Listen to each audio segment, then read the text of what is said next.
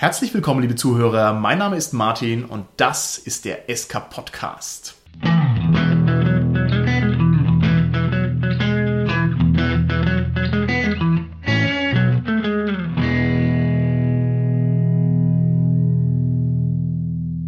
Heute mit mir im Studio sind meine Gäste der Robert, der Holger und der Gernot. Hallo, der Robert hier. Ja, hallo, der Holger hier. Hier, hallo, der Carsten hier. Hä? Was? Carsten? Wo ist denn der Gernot abgeblieben? Ja, Martin, weißt du es nicht mehr? Stimmt, da war ja was. Genau, ich habe dir vor der Sendung 30 Silberstücke gegeben, damit der Gernot heute draußen bleibt und für mich ein Platz übrig bleibt. Holger, was war gerade nochmal das Thema unserer heutigen Sendung? Wir wollten heute Spiele mit Verrätermechanik besprechen. Spiele mit Verrätermechanik. Hm, hm, hm, hm. Also Verrat an allen Ecken und Enden. Okay, alles klar. Meine Herren, sagt mir doch vielleicht mal am Anfang vorneweg, wer ist denn euer Lieblingsverräter in den Abgründen der Geschichte oder im Bereich von Kunst und Kultur? Ja, der Arminius. Der Arminius, okay. Prometheus. Alles klar. Und bei dir? Ich nehme Brutus. Da habt ihr euch aber ganz schön tief in der Vergangenheit bedient. Sagt hier, Prometheus ist ja auch nicht schlecht. Wieso findest du denn den Prometheus gut? Naja, weil der quasi dafür verantwortlich war, laut der Sage, dass die Menschen sich überhaupt entwickeln konnten. Der hat den Göttern das Feuer gestohlen, genau, er ja, hat den den- Götter verraten. Also maximal verraten. Er wurde ja auch dafür bestraft. Uh, alles klar. Robert, was ist mit dem Brutus? Wieso findest du den gut? Ja, der hat offensichtlich einen Tyrannen gestürzt, nämlich den Cäsar. Richtig. Und ist dann natürlich auch wie ein Märtyrer gestorben, indem er sich selbst in sein Schwert gestürzt hat. Ja, richtig. Und danach war alles wieder in Butter und die Republik war wiederhergestellt. Oh no, stimmt ja gar nicht. Tausend Jahre Kaiserreich. Wie ist denn bei dir mit dem Arminius? Was gefällt dir an dem? Ja, das war ja dieser Germane, der in Diensten der römischen Legion war, aber dann irgendwann die Seiten bei einem Feldzug gegen die Germanen gewechselt hat und letztendlich einen Hinterhalt vorbereitet hat und diesen, ich glaube, Varus war dieser General, von den Römer da vernichtend geschlagen hat im Teutoburger Wald. Ich glaube, man weiß bis heute nicht genau, wo es, da streiten sich die Historiker, wo genau diese Endschlacht stattgefunden hat und ein überragender militärischer Erfolg auch, ja, diese, diese Römer in den finsteren, düsteren, dichten germanischen Wald gelockt hat, um sie dann da zu schlagen, die unbesiegbare römische Legion. Also das ist Carsten live im SK Podcast. 18.000 tote Römer und er findet es gut. Alles klar. Nein, es ist ja eine schwierige Sache mit diesem Verrat und mit diesen Verrätern. Und wenn man mal so die Verrätergestalten durchgeht, das sind ja alles ganz spektakuläre Gestalten eigentlich. Also es gibt ja eine große Reihe von Verrätern. Was mir jetzt gerade noch so durch den Kopf geht, ist natürlich klassisch der Judas. Es gibt Julius und Ethel Rosenberg, die die nuklearen Geheimnisse an die Sowjets verraten haben. Mega spannend. Es gibt den Günther Guillaume, der hier den deutschen Bundeskanzler verraten hat und, und, und, und, und. Man könnte da eine ganze Menge noch aus dem Hut zaubern. Jetzt ist es ja mit den Verrätern immer nicht so einfach, denn offensichtlich, wenn ihr euch jetzt hier drei rausgepickt habt, dann habt ihr dafür einen Grund gehabt, ne? Ja, das klang irgendwie so, als hätten wir die alle ein bisschen positiv dargestellt.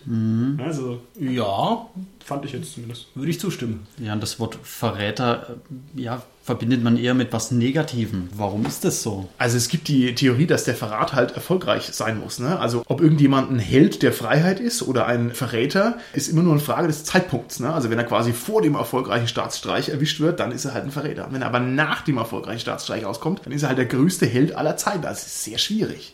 Aber auch nicht immer. Ich denke, das hängt eher vom moralischen Empfinden und der unterschiedlichen Loyalität ab. Also wenn ich jetzt zum Beispiel Edward Snowden nehme, viele würden ihn sogar als Heilsbringer ein bisschen Mhm, sehen und einige Amerikaner sehen ihn doch eher als Verräter, also diesen negativen Aspekt Okay, ohne jetzt so arg in die Politik abdriften zu wollen, beim Snowden ist natürlich das Besondere, dass der ja offensichtlich ein erfolgreicher Verräter ist, ne? wenn ich es richtig verstanden Ja. habe. Also er hat alles geleakt und geklaut, was ging und damit ist er halt ein Hochverräter aus dem Blickwinkel der Amerikaner. Da gibt es ja noch eine andere Reihe von Verrätern. Wenig erfolgreich, Guy Fawkes. Ist euch die Geschichte mit dem Gunpowder-Plot ein bisschen bekannt? Ja, ein wenig. Ich fasse es vielleicht nur mal ganz kurz zusammen, weil es so sehr cool ist. Es gab eine Zeit, da sind die Katholiken verfolgt worden in England. Und der Guy Fawkes war damit nicht so ganz einverstanden. Also hat er sich überlegt, wie kann ich auf einen Schlag den König, alle Bischöfe und das ganze Parlament verschwinden lassen, weghexen. Und er hat es so gemacht, dass er also zwei Tonnen Schwarzpulver unten in die Westminster Abbey eingelagert hat. Und das finde ich jetzt auch hier rollenspielerisch eine coole Sache. Wie macht man das denn, dass man irgendwie 40 Säcke Schwarzpulver hat? Hat er gesagt, ich bringe die Kartoffeln? Und hat dann der Wächter gesagt, ja, ja, der war gestern schon da, der hat schon die Kartoffeln gebracht. Wie macht man das denn, so Massen an Schwarzpulver in den Keller reinzubringen? Ich habe keine Ahnung. Also, es war, glaube ich, in Fässern, wenn mir nicht alles täuscht. Nur, bring- nur um es äh, logistisch ein bisschen zu erklären. Ich bringe die Cola. Ja, alles klar, Ja, durch. ich. Und offensichtlich hat es nicht funktioniert. Nee, der ist nämlich verraten worden. Also quasi ein. Äh, Von wem? Der ist von einem Mitverschwörer verraten worden. Und dann ist er da erwischt worden und es hat quasi nicht funktioniert. Streiten sich auch die Historiker ein bisschen, ob dieses alte Schwarzpulver überhaupt was gebracht hätte, aber es ist natürlich Hochverrat. Und der hat diese herrliche Strafe angedroht bekommen. Kennt ihr das? Hanged, drawn and quartered. Oh ja, ganz grässlich und grauenvoll. Ist es richtig, man wird ausgeweidet, gevierteilt, vorher natürlich gehangen und dann werden sämtliche Gliedmaßen irgendwo aufgefehlt, um Richtig. ein Statement abzulassen. Richtig, richtig. Man muss natürlich die Reihenfolge richtig machen, ansonsten bringt es nichts. Ja, Also, natürlich. Aber du hast es im Wesentlichen schon gut erklärt. Aber der Durfte ich in der Interviewfolge denn nicht irgendwelche Waffen erwähnen, weil es familienfreundlich sein sollte? Gut, das ist ja Wir verraten, wir historisch. verraten ja heute auch die Familienfreundlichkeit. Ach so, ich Ist doch, ist doch historisch. Nein, ich kann es natürlich wieder in familienfreundliche Richtung bringen, weil der hat selbstverständlich auch den. genau, du musst rauspiepen. Nein, der Guy Fawkes hat natürlich auch den Henker verraten. Und zwar, indem er ganz schnell vom Gerüst gesprungen ist, bevor das Ganze losging. Das heißt, er hat sich also schnell selbst umgebracht durch Genickbruch, bevor ihm diese ganzen entsetzlichen Sachen passieren konnten. Also sehr verrückt. Vielleicht neben der Anekdotenhaftigkeit der ganzen Situation deshalb interessant, weil es ein Verräter war, der also nicht erfolgreich war und zwar so ganz krass daneben gelangt hat, ne? Sozusagen die Höchststrafe bekommen hat. Hatte der überhaupt die Seiten mal gewechselt? Nee, aber der hat hier den König verraten, lieber Carsten. Da kann es mir doch nicht sein, dass das anständige Leute machen. Ja, aber im Vergleich zu den anderen Verrätern, über die wir jetzt besprochen haben, das waren ja alles Leute, die irgendwann mal die Seiten gewechselt haben und die noch zu dem Zeitpunkt, als sie noch bei der ersten Seite waren, letztendlich den Verrat schon vollzogen haben. Okay, ich nehme an, aber das weiß ich jetzt auch nicht, dass der Guy Fawkes wohl simuliert haben muss, er sei ein normaler Bürger, sonst hätte er niemals da das Pulver reingekriegt. Aber ich weiß es nicht, ist interessant. Es gibt auch ganz klar negative Verräter in der Weltgeschichte. Also wenn du den Prometheus nehmen darfst, dann darf ich auch Hagen nehmen, aus der Siegfried-Geschichte. Hagen der Dunkle, ist euch das bekannt? Was hat er gemacht, der Hagen? Der hat den Siegfried getötet. Richtig, und zwar hinterrücks, ne? weil er seine einzige Schwachstelle gewusst hatte. Das Lindenblatt auf dem Körper, wo das Drachenblut ihn nicht erreicht hat und wo er deswegen also noch menschlich war und da hat er ihm von hinten beim Wassertrinken den Speer reingedonnert. Verratsgeschichten sind super interessant und super spannend und es ist also auch kein Wunder, dass wir diese Verräterproblematik, sage ich mal, auch in Spielen und Brettspielen natürlich verarbeiten wollen, weil es einfach unglaublich reichhaltig ist. Ich wage jetzt schon mal eine provokante These an dieser Stelle, dass bei den ganzen Spielen, die mir jetzt so einfallen, die mit Verrätermechanik sind, die Verräter immer die Bösen sind und eben nicht die Guten sind. Oh, super. Das kann gut sein. Das kann gut sein. Ja, wie, ist es denn? Sind wir Menschen irgendwie natürliche Verräter? Ist es was, was Menschen gerne machen oder gut machen? Ja, wir, wir können es und es können nicht nur wir machen, das können auch Tiere machen. Ich würde weitergehen, letztendlich ist ja Verrat eine Form von Manipulation. Okay. Und es gibt Studien, die zeigen, das können Affen, das können Vögel machen, die können doch ihre Artgenossen täuschen. Und ja, ist eine Form der Evolution, trägt zum Arterhalt bei. Ja. Okay, okay. Also ich Sichert kenne sich einen Überlebensvorteil. ich kenn die Theorie, dass wir Menschen also unsere Sprachfähigkeit entwickelt haben und dass unser großes Gehirn unter anderem dazu da ist, um anständig lügen zu können und um Lügen bei anderen Leuten aufdecken zu können, weil es halt überlebenswichtig ist. Ob mir jemand Quatsch erzählt oder mir halt die Wahrheit erzählt. Aber ich weiß es natürlich nicht, will ich Genau. gar nicht überprüfen, aber kenne ich schon so als relativ stabile äh, Geschichte. Ja, und im Tierreich geht es ja letztendlich um Fortpflanzung, um Futter sich ranzuschaffen, um Futterstellen zu verbergen, zu täuschen, ja. Und genau das zeigen auch die Experimente. Könnte man da vereinfacht sagen, also ich zitiere mal Thomas Hobbes, ich weiß nicht, ob ihr den kennt, der ist ja immer davon ausgegangen, jeder Mensch ist egoistisch und versucht seine eigenen Ziele zu verfolgen, dass auch das mit reinspielt in dieses Verräterthema. Also dass man Klar, auf jeden Fall. dass man das tut, um vielleicht, sei es nur als Märtyrer dazustehen oder ja, sich halt selbst was. Auf irgendeine Weise einen Vorteil zu bekommen, ne? richtig? Und Und man, man versucht ja auch als Verräter normalerweise nicht erwischt zu werden. Und Ja. dann hat man ja den größten Vorteil, wenn es dann klappt. Also Ich würde sagen, auf jeden Fall. Weil letztendlich, wenn ich die Seiten wechsle, muss ich ja irgendwie ein anderes Ziel, eine andere Wertigkeit haben, damit ich es überhaupt das tue. Ja? Damit ich noch eine andere Moralverstellung habe, die sagt, von meiner Seite, wo ich eigentlich dazugehöre, mit denen stimme ich nicht mehr überein. Und deshalb wechsle ich jetzt die Seiten. Okay, und auch der SK-Podcast, auch wenn man es kaum glauben möchte, ist natürlich ein Podcast der Lügen. Ja? Wir stellen uns hier immer hin und sagen, wir möchten gerne das Rollenspiel fördern und wir wollen eine gute Zeit haben, aber wisst ihr, worum es mir eigentlich nur geht? Um die Kohle, die wir absahen bei jeder einzelnen Folge. Da klingelt die Kasse, meine Damen und Herren. Wow. Okay, okay, okay.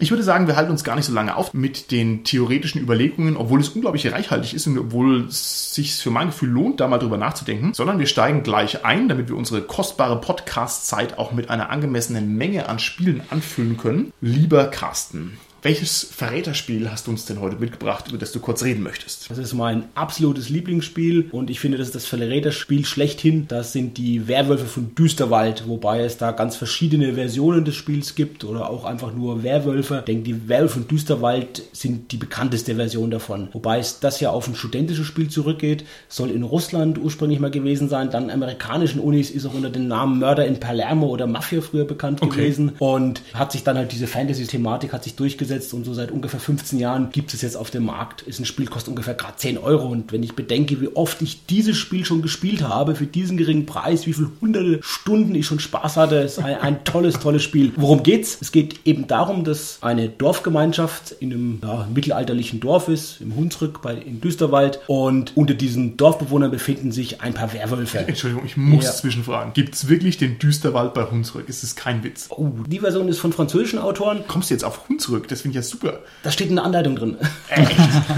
Hammermäßig. Okay, okay. Die haben okay. da so eine kleine Fluff-Story eben drauf gemacht, genau. Alles klar, okay. Also gehen wir davon aus, wir hätten jetzt zehn Spieler. Einer ist der Spielleiter noch und wir hätten insgesamt zehn Spieler. Und von diesen zehn Spielern sind acht Dorfbewohner und zwei Werwölfe. Wer welche Rolle bekommt, wird dadurch einfach entschieden. Jeder zieht verdeckte Karte und dann gibt es halt acht Dorfbewohnerkarten und zwei Werwolfkarten. Jeder weiß nur seine Rolle, kennt nicht die Rollen der anderen. Und irgendwann ist Nacht und der Spieler, der sagt, es wird Nacht und alle schlafen ein, machen die Augen zu und jetzt erwachen die Werwölfe und öffnen die Augen. Und dann machen die beiden Spieler, die die Werwölfe sind, die Augen auf, gucken, wo ist mein Partner und dann sagt der Spieler, der wen wollte denn diese Nacht fressen. Überlegen die und deuten möglichst lautlos auf die Person, die sie fressen wollen. Gemeinsam. Dann sagt der Spieler der wieder gut, alle machen wieder die Augen zu und am nächsten Tag alle erwachen, nur nicht der Holger. Der Holger wurde von Werwölfen gefressen. Genau, das darf er dann noch sagen. Ab dem darf der Holger nämlich nichts mehr sagen. Er darf aber ab sofort zuschauen, darf die Augen immer offen halten.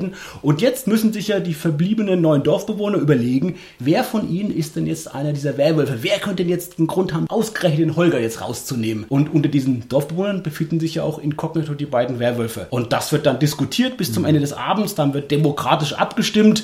Und wer die meisten Stimmen erhält, wird dann als potenzieller Werwolf auf dem Scheiterhaufen verbrannt. Und das Spiel geht dann so lange weiter, bis es nur noch Dorfbewohner oder Werwölfe gibt. Das Element des Verrats ist natürlich die Tatsache, dass ich jetzt bei der Debatte meinen Mitspielern irgendein Blech erzähle, obwohl ich halt eigentlich heimlich der Werwolf bin. Ne? Also Richtig. ich muss sie quasi aktiv belügen und ausschmieren. In der freundlichen Runde, wo ich also niemanden in den Kopf reingucken kann, sitzen welche drin, die mir halt einfach Quatsch erzählen. Und dann äh, ist man jedem gegenüber misstrauisch und bekommt auch das Misstrauen selber entgegengebracht. Ja, da könnte man jetzt aber auch vereinfacht als Schwäche darstellen, wenn sich einer nicht so gut argumentieren kann, dann wird er eigentlich immer ins Abseits gestellt. Also mir passiert das häufig so, muss ich ganz ehrlich sagen. Egal was ich sage, ich werde entweder verbrannt oder ja. Dann haben wir noch nicht, glaube ich, zusammen gespielt, Robert. Wir müssen unbedingt mal zusammen Werwolf spielen. Das Schöne bei dem Spiel ist, wer viele redet, wird als erstes verbrannt. Also so Leute wie mich und vielleicht auch den Martin erwischt es relativ schnell bei Das dem stimmt, Spiel.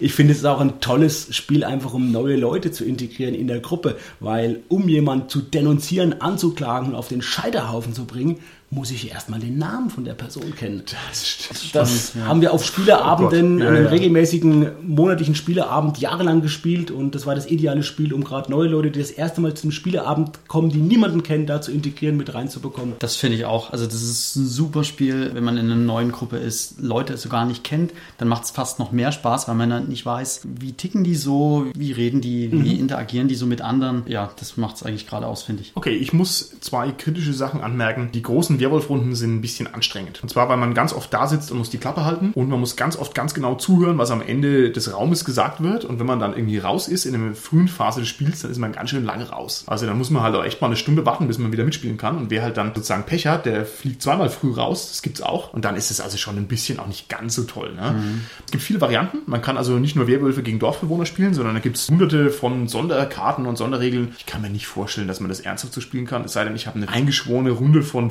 15 Spielern, die sich regelmäßig treffen. Also dir traue ich zu, Carsten, du hast es lange genug gemacht, aber außer dir in Deutschland Oh, da gibt es einige Zweifel. bestimmt. Aber ich gebe dir recht, ich habe das auch in großen Runden gespielt mit 20 Leuten. Das macht richtig auch Spaß und ist gut. Aber ich finde so die Runde, wo es am besten funktioniert, sind so 12, 13 Spieler. Das ist so das, wo ich finde, da passt am besten Ja, auch mit ja. den Sondercharakteren, die du angesprochen hast, wo man richtig gut was reinbringt. Es gibt auch von den Autoren von den Düsterwald-Werwolfen eine Erweiterung, wo die auch anregen, das in verschiedenen Dörfern zu spielen. Also da gehst du her und hast zwei oder drei Spielleiter, jeder hat sein eigenes Dorf und nach jeder Nachtphase können dann die Spieler beliebig die Dörfer wechseln. Okay, ja, es gibt viele Sonderregeln und viele Erweiterungen. Ne? Dafür, dass es so ein banales Spielchen ist, ist es schon echt sehr cool. Kann man nichts sagen. Okay, dann würde ich mal weitermachen. Und zwar habe ich mir als Verräterspiel, das ich gerne vorstellen möchte, rausgesucht, das Game of Thrones Brettspiel. Und jetzt könnte man einwenden, das ist ja gar kein Verräterspiel, wo man irgendwie einen unterschwellig Bösen mit dabei hat, sondern es ist ein ganz normales Spiel, wo jeder gegen jeden spielt. Ganz kurz zum Setting. Game of Thrones, man spielt auf Westeros, jeder spielt ein Adelshaus und man muss versuchen, innerhalb von wenigen Zügen hier die Landkarte zu dominieren mit ein paar bestimmten Regeln. Soweit so gut und soweit so normal. Das Problem ist jetzt, alle Häuser sind gleich stark und es ist nicht möglich, allein jemanden anderen in die Pfanne zu hauen. Das geht nicht, sondern ich brauche notwendigerweise Verbündete. Einfach der Grundmechanismus ist, man kann nur zu zweit jemand Schwächeren fertig machen. Sagen wir es mal so, wie es ist. Jetzt werden aber diese Verhandlungen offen geführt und jeder verhandelt mit jedem permanent und die Befehle für meine Einheiten gebe ich aber verdeckt. Das heißt, da wird dann also erst verhandelt, dann werden die Befehle gegeben und dann werden die Befehle aufgedeckt. Und es kann also sein, dass ich hier dem Carsten ewige Treue schwöre und mit ihm sehr lange Pläne mache und dann werden die Befehle aufgedeckt und ich habe ihn also bösest in die Pfanne gehauen, habe ihn also auf breiter Front verraten, seine Pläne kaputt gemacht, alles vernichtet und das ist hammerhart. Das bekommt er aber in dem Moment mit, weil Ja. er sieht, welche Karte Beim- hast du runtergelegt. Genau, beim Aufdecken der Befehle sieht er halt, Moment, der Martin hat mir gesagt, er zieht hier hin, aber ich bin halt woanders hingezogen. Und das ist knallharter Dingsbums, hätte ich fast gesagt. ne? Also es ist echt, es ist ein brutales Spiel. Denn in letzter Konsequenz gewinnt der, der seine Mitspieler am besten manipulieren kann. Also wenn ich euch glaubhaft drei Züge lang sagen kann, hey, nee, wir machen das jetzt so, du hast recht, und dann gewinne ich das, weil ich dann quasi der bessere Verräter bin als der andere. Und also das geht ans Eingemachte. Ne? Mal, Das ist den, dann weiß ich, dass ich, wenn wir das mal zusammen spielen sollten, nicht mit dir kooperieren werde. Danke für den Tipp. ja, okay. Nein, Aber, aber auf sowas basiert das Spiel ja auch, dass Ja. man das ein paar Mal spielt mit irgendwelchen Leuten und dann denkt man sich so, ah, der verrät mich immer, ich koaliere jetzt mal mit jemand anders und dann verrät der einen halt auch. Oder man verrät den oder genau. Nee, das ist also wirklich böse, weil das ist sozusagen, da wird nicht gewürfelt und nix. Da gibt es nur ein ganz geringes Zufallselement. Es geht wirklich darum, wer kann dem anderen den meisten Blech erzählen. Und die Stresssituationen sind sehr schnell da. Die Karte ist also so aufgebaut, dass man offene Flanken haben muss und du brauchst so. Also du kannst nicht safe spielen, du musst Risiken eingehen. Das Spiel ist genial, aber es ist bitter, bitter böse. Sollte man wirklich nur mit Leuten spielen, von denen man weiß, man kann sich in der nächsten Woche wieder treffen, auch wenn man den anderen wirklich böse in die Pfanne gehauen hat. Finde ich sehr interessant, weil es gibt eine ganze Menge Spiele, bei denen genau das, was du gesagt hast, auch passiert, was aber nicht so von vornherein so vorgesehen ist Ja, oder ja. sich so eher so zwangsläufig, unweigerlich sekundär entwickelt. Und hier hast du jetzt ein Spiel, wo du sagst, da ist das genau von dem Spielmechanismus wird es getriggert, es wird von Ja, vornherein darauf angelegt, dass man Bündnisse schließt, die man wieder bricht auch. Auf alle Fälle. Und ich möchte noch dazu was anderes sagen, einfach nur, weil ich es persönlich interessant finde. Dieses Game of Thrones Brettspiel ist nur eine weiterentwickelte Variante von Diplomacy. Und Diplomacy ist ein Spiel, das gibt es schon wirklich, keine Ahnung, ich sag jetzt mal 70 Jahre lang oder was. Also es ist ein ganz altes Spiel. Hat genau das gleiche Setting, aber halt ein bisschen tighter. Nicht auf Westeros, sondern halt im Ersten Weltkrieg. Und man spielt halt eine Großmacht. Und da weißt du halt gleich, okay, hier ist Jetzt all- knallt's. jetzt knallt's, aber echt mal. Und da muss ich auch einen Link in die Shownotes setzen. Da gibt's also online schon sehr viele Jahre, äh, gibt's da Communities und da kann man also schön mitspielen. Das eignet sich perfekt für E-Mail-Spiele. Also da habe ich auch schon ein paar Partien absolviert und da glühen die Tastaturen, wo du dann Mail schreibst, hey, lass uns doch verbünden, wir machen das und das, bla bla bla, das ist dann halt Verrat und Lüge und oh, schau mal, ich leite hier versehentlich eine E-Mail weiter an jemanden. Also ganz krass. Und insofern ein bisschen schöner, weil ich brauche dann halt nicht meine Busenfreunde, mit denen ich am Tisch sitze, sondern ich ziehe halt irgendwelche anderen Leute ab, die ich halt nie wieder sehe danach. Ne? Das ist halt noch mal härter. Wo du gerade Diplomacy erwähnst, ich habe es noch nie gespielt, aber das ist das Spiel, an dem ich die meisten Horrorgeschichten Ja, genau, gehört ist habe, so, wo so. gesagt wurde, da sind Beziehungen, Ja, Freundschaften echt. an diesem Spiel zerbrochen. Und das ist, ist das wirklich so? Das ist wirklich so. Und dieses Game of Thrones Brettspiel ist genau das gleiche. Dasselbe in grün. Und jetzt nur noch, damit ich die Verbindung richtig hinbekomme. Das Game of Thrones Brettspiel macht alles noch viel effizienter. Weil bei, Diplom bei Diplomacy brauche ich zum Beispiel sieben Mitspieler. Also für sieben Großmächte, sieben Mitspieler. Die kriegst du normal nicht hin für einen Spieleabend, weil es ist ja ein ewig hartes Spiel. Und da sieben gute Leute jetzt kriegen, geht kaum. Game of Thrones geht mit fünf. Ne? Diplomacy ist ohne Ende. Kannst du wirklich halt vier Tage lang spielen, bis mal einer gewinnt. Und Game of Thrones hat halt nur zehn Züge. Und insofern ist halt das Game of Thrones das viel besser funktionierende Spiel. Und Diplomacy ist halt nur die Hölle. Also es ist halt einfach, das spielt man halt, weil man Schmerz gern mag und halt gern verlieren will. Das wäre mir echt zu hart. Also wenn ihr das so erzählt, das wäre mir viel zu hart. Mir reicht es schon bei Risiko, wenn man sich damit jemanden verbündet und dann ja, verrät er einen. Ich wollte es gerade sagen, gell, Robert, Alaska Das und ist mir schon zu viel. äh, Kamtschatka oder wie es heißt, da machen wir mal Frieden und Ja, irgendeiner ja, genau. Bricht's dann und dann ist das Spiel aus. Also, tolles Spiel, Game of Thrones Brettspiel, hat jetzt riesen Aufwind bekommen, weil wir natürlich diese einmalige Spielmechanik mit dem sehr momentan sehr lebendigen und attraktiven Setting genial verbunden haben. Unbedingt mal angucken, aber ist nichts für Zartbeseitete, kein Witz. Wie in der Story auch, jeder ist der Verräter. ja, das ist richtig. Okay, ich habe mir Battlestar Galactica ausgesucht als schönes Spiel mit Verrätermechanik. Es basiert auf der neuen Version von der Serie und das, das Spiel ist ziemlich komplex, weil ganz viele verschiedene Sachen aufeinander kommen. Man flieht quasi vor dem übermächtigen Feind zunächst mal. Vielleicht musst du ganz kurz noch sagen, was Battlestar Galactica überhaupt für ein Setting ist oder worum es da überhaupt geht. Weil du hast gesagt, die, die Ach so, gut, äh, ja. Also bei Battlestar Galactica geht es darum, die menschliche Zivilisation ist quasi fortgeschritten, hat Raumschiffe und so weiter und hat auch Roboter entwickelt. Und die Roboter spalten sich irgendwann ab oder werden selbstständig und führen Krieg gegen die Menschen. Und dann gibt es so einen Frieden, Waffenstillstand besser gesagt. Und irgendwann kommt die Situation halt wieder so weit, dass die Roboter angreifen und die Menschen quasi fast vernichtend schlagen. Und der überlebende Rest muss halt fliehen in einem großen Kriegsraumschiff und ein paar kleinen Versorgungsschiffen und so weiter. Also das ist sozusagen und genau da steigt das Spiel dann ein, Genau. an diesem Punkt. Das Schöne ist ja daran jetzt an dieser Neuauflage, die gab es ja schon mal die Serie, dass es jetzt noch weiterentwickelte Roboter gibt, Androiden, die einem Menschen haargenau ähneln. Das ist ja ein ganz altes Topos oder eine ganz alte Trope der Science Fiction, dass quasi unter den Menschen sich Roboter befinden, aber dass man die nicht unterscheiden kann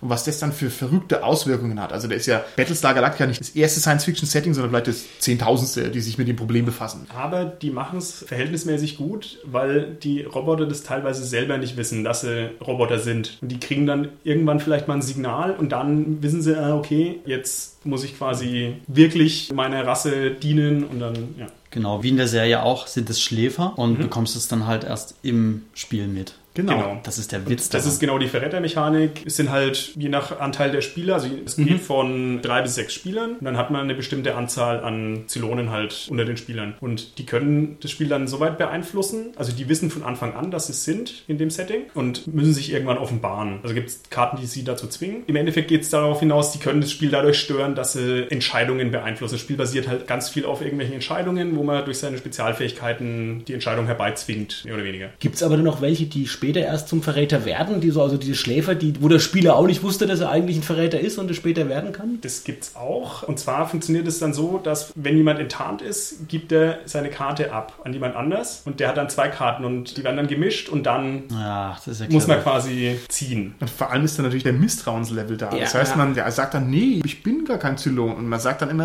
äh, man weiß es nicht so genau. Und das ist halt eine total coole Mechanik. Genau. Also das heißt, zuerst sind alle ein Team und die Menschheit fliegt gemeinsam und zur Hälfte des Spiels oder was? Ja. Kippt es dann um, ne? Genau, und dann also wie gesagt, es gibt dann so erzwungene Schön. Aufdeckungen und genau, und die müssen dann natürlich sich sofort 180 Grad wenden und gegen die anderen spielen. Und würdest du sagen, es ist ein empfehlenswertes Spiel? ist sehr gut. Die Mechanik ist gut reingemacht, aber das Spiel selber ist auch sehr komplex. Also man muss da auch viel mit Ressourcen hantieren und gibt es dann noch so strategische Kämpfe. Also es ist nichts für Anfänger. Es dauert auch bis zu drei Stunden eine Spielrunde. Ja. Also es ist durchaus schwierig. Ich finde es toll gemacht vom Aufbau her. Die kleinen Flieger sind toll und das ganze Material ist toll und es ist schön von der Serie übernommen. Also man hat sich da Mühe gegeben, das authentisch rüberzubringen. Und wenn man also ohnehin gerade die Serie glotzt, hat man also ein Erweckungserlebnis. Hoffentlich nicht als Zylon, wenn man das Spiel dann spielt, weil es einfach echt cool gemacht ist. Also kann ich eigentlich nur empfehlen. Mir gefällt's gut. Und jeder, der die Serie nicht kennt, bitte schauen. Ja, richtig, auf jeden Fall. Da wird auch nichts gespoilert, weil das natürlich zufälligerweise ist man dann der Zylon. Eine Frage von mir noch, es gibt ja mehrere Erweiterungen, die sind recht groß auch. Braucht man die? Also es gibt zwei Stück. Man braucht sie nicht erzwungenermaßen. Es bringt halt noch mehr rein. Also ich würde sagen, die erste Erweiterung, da geht es um die Pegasus. Das ist nochmal so ein Kampfschiff. Die ist auf jeden Fall empfehlenswert, weil da nochmal viel mehr Charaktere reinkommen. Wenig mechanisch geändert wird, aber einfach das Grundspiel nochmal gut aufgewertet wird. Gut, dann mache ich weiter mit meinem. Ich wähle Winter der Toten, eines meiner momentanen Favorites auf dem Spieltisch. Ist in Deutschland durch einen Heidelberger Spieleverlag rausgegeben worden. Und es ist so eine Art meta-kooperatives Überlebensbrettspiel. Will heißen, man hat zum einen eine kooperative Variante, dass man halt zusammen als Gruppe ein Ziel verfolgt und es hat aber auch diese Rädermechanik drin. Mal kurz zum Überblick, es geht halt um eine typische Zombie-Apokalypse. Zwei bis fünf Spieler können hier äh, die Kontrolle in einer ganzen Gruppe von Überlebenden übernehmen. Also man steuert nicht nur einen Charakter, sondern mehrere und bekommt am Anfang des Spiels eine geheime Zielkarte noch oh. zugezogen. Und diese geheime Zielkarte kann einmal sein, okay, sammle jetzt irgendwie Nahrung, horte die bis zum Ende des Spiels. Kann aber auch sein, dass da steht, du bist ein Verräter und musst dafür sorgen, dass das ganze Spiel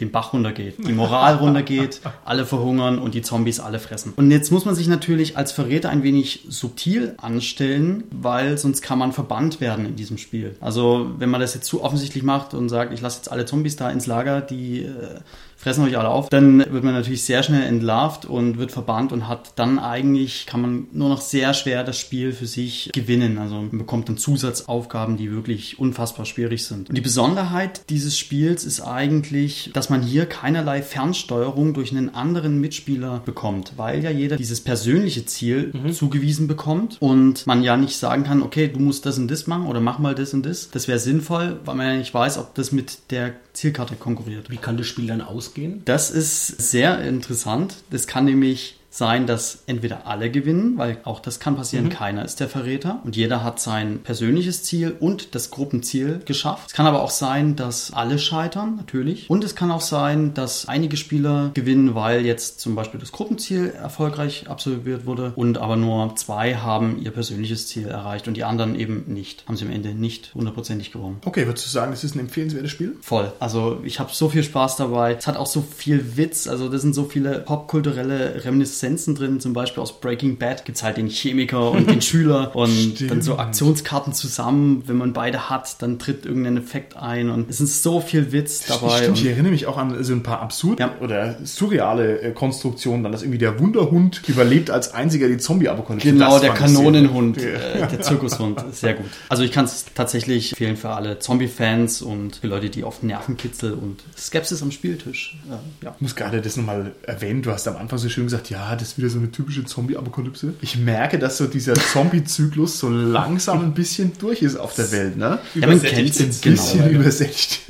Ja, aber der hat sich doch beachtlich lange gehalten, gehalten, und immer wieder reanimiert worden. Also mit typischem Zombie-Setting meine ich damit, man geht von dem typischen Szenario oder der Prämisse aus, wenn man gebissen wird, ist man des Todes. Mhm. Und so auch in diesem Spiel, wenn man gebissen wird, stirbt halt der Charakter. Sofort. Bam. Und dann muss man harte Entscheidungen treffen. Okay, riskiere ich es, dass mein Charakter immun ist und würfel und kann aber dadurch andere Leute anstecken oder lasse ich ihn töten. Und das sehr, sehr clever. Okay, also Empfehlung von deiner Seite. Ja. Ne? Okay, alles klar. Ein Detail, der mich noch interessiert, ist, wie sich in der Spiellogik erklärt, dass es da überhaupt Verräter gibt. Ich meine, bei Werwölfen, dass die Dorfbewohner fressen wollen, das oh, ist klar.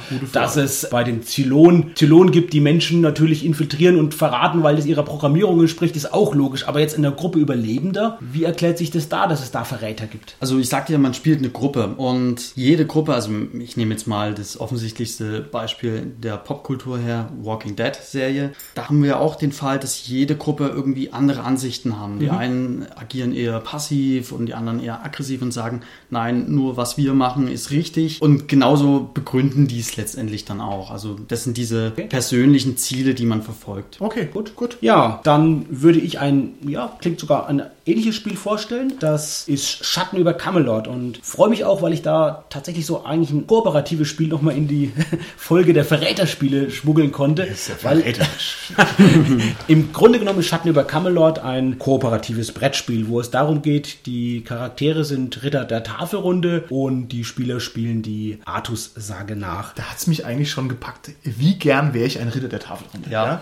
Und da bin ich eigentlich schon drin dabei. Aber du kannst mir doch nicht sagen, dass es bei der Tafelrunde einen Verräter gibt, lieber Carsten. Ja, ja kennen, ja, kennen wir doch aus der Mythologie heraus, aus so vielen Hollywood-Filmen. Ähm, der Verräter ist ähnlich wie dem Spiel, was, was Robert gerade vorgestellt hat, Winter der Toten, so dass es mehr Karten gibt mit als Spieler und eine davon ist ein Verräter und die Karten werden gezogen und die restlichen Karten werden zur Seite gelegt, so dass man nicht weiß, man weiß vielleicht die Wahrscheinlichkeit, aber man weiß nicht, ob es überhaupt einen Verräter gibt oder nicht. Und das Spiel, ganz kurz, zwei Sätze zur Mechanik, funktioniert so, man hat Handkarten und über die Handkarten steuert man seinen Charakter und man hat immer nur eine Aktion pro Runde und muss beispielsweise sagen, ich gehe auf die Gralsquest Queste, ich kämpfe gegen den schwarzen Ritter, ich versuche das Excalibur aus dem See zu bergen und das wird gesteuert über die Handkarten, die man ausspielt, die man teilweise auch verdeckt legt. Man muss halt natürlich schauen, einfach sich koordinieren mit den Mitspielern, was, welche Queste wer macht und das hängt natürlich davon ab, was ich gut machen kann von meinen Handkarten. Die darf ich aber niemand zeigen, die darf ich nur, also halt habe ich auf der Hand. Das Schöne bei dem Spiel ist die Möglichkeit, dass es einen Verräter gibt, dass ein Mitspieler macht einen totalen Zug, der total schlecht ist eigentlich oder nicht schlecht, aber sehr ineffektiv ist und sagt man, Mensch Martin, warum hast du das jetzt gemacht? Du bist doch ein Verräter, also du könntest doch was viel Besseres jetzt eigentlich machen. Ja, vielleicht hast du auch nicht gecheckt in dem Moment. Einfach nur dumm, oder, oder er hat nicht die richtigen Karten dazu. Und das, also ich hatte da schon sehr schöne Spiele, wo ich mich besonders mit, mit einem Freund, also wir haben uns solche Duelle geliefert und haben immer uns gegenseitig bezichtigt und am Ende gab es keinen Verräter. Das waren die schönsten Spiele, die wir da hatten. Schön, ja, also quasi kein erzwungener Zylon wie bei Battlestar Galactica, das auf alle Fälle mhm. Verräter sind, sondern auch keiner. Ist auch eine schöne Variante. Okay, prima. Also du würdest das Ding empfehlen? Ja, tolles Spiel, tolle gesehen, Ausstattung. Sieht auch gut aus, wenn es so auf dem Tisch liegt, ne? also ja. auch sehr opulent und viele Sachen. Okay, prima. Gut. Dann hätten wir noch zwei kleinere Sachen zum Ausklang. Ich habe mir überlegt, dass ich vielleicht noch Avalon bzw. den Aufstand vorstellen möchte.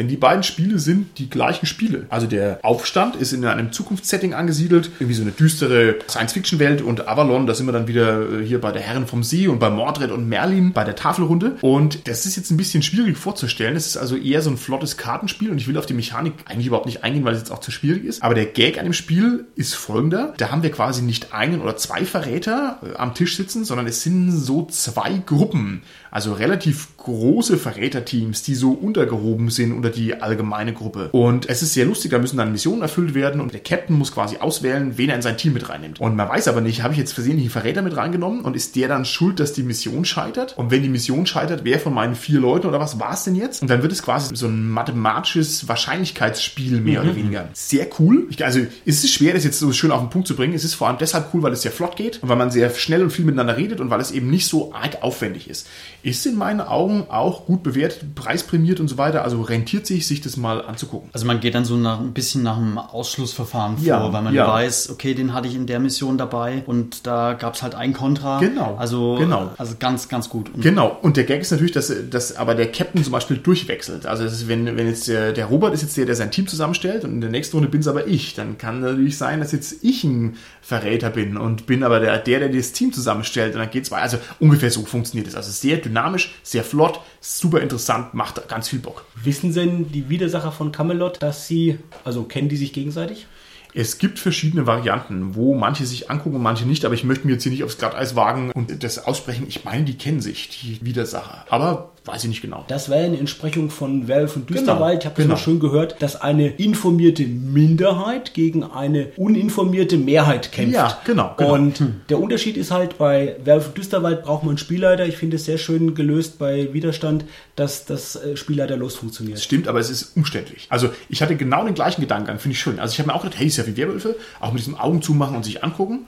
Und dann muss es aber halt auch jemand machen, der mit am Tisch sitzt. Das heißt, jemand muss quasi sozusagen die Regeln aussprechen, während er mit geschlossenen Augen da hockt. Also es ist nicht ganz so smooth, aber muss natürlich mit diesem Problem irgendwie umgehen, dass halt kein Spielleiter quasi da ist. Aber man kann auch nicht aus dem Spiel ausscheiden. Wie zum Beispiel bei Werwölfe. Ich meine nicht. Ich meine, es ist ein ja. Sieg oder ein Verlust für eine oder die andere Partei, was ja natürlich ein Vorteil ist, weil man ja. spielt halt bis zum Schluss dann mit. Also es gibt ein paar Verlustkriterien. Also man, man, spielt ja den Widerstand in dem Fall, in dem Spiel. Und man kann quasi als komplette Gruppe verlieren. Dann gewinnen halt nur die, die mhm. eigentlich den Widerstand wieder unterwandert haben. Also es gibt so einen Zeitfaktor, beziehungsweise so, wenn man halt nicht mehr erfolgreich ist bei seinen Widerstandsaktionen, dann hat man halt verloren. Okay, wunderbar. Dann zum Abschluss noch ganz schnell, Holger, von dir ein Outro. Genau. Ich ich möchte das Spiel Saboteur vorstellen. Das ist so ähnlich wie auch Schatten über Camelot. Es ist von der Mechanik her, weil man auch sehr, sehr viel, also man hat ganz begrenzte Aktionen, die man nur macht. Und dann kann es wirklich sein, na, ich habe die Karten nicht, jetzt muss ich irgendwas Blödes machen oder ich muss einfach passen zum Beispiel, das geht auch. Und dann wird man gleich verdächtigt, ah, du bist der Verräter. Ja. ist ein witziges Spiel, dauert ungefähr 30 Minuten. In den 30 Minuten hat man drei Spielrunden, also eine Spielrunde ungefähr 10 Minuten, geht wirklich sehr flott. Von drei bis zehn Spielern und wie bei Camelot auch, bei drei und vier Spielern kann es sein, dass es gar keine Verräter gibt. Bei höheren Spielerzahlen gibt es dann immer Verräter. Die finden sich auch nicht, also die können sich natürlich offenbaren, wenn sie sagen, ich sprenge jetzt hier den Tunnel. ich glaube, Grundthema ist irgendwie das Zwerge da. Genau. Man spielt, also ich vergesse immer das Grundthema.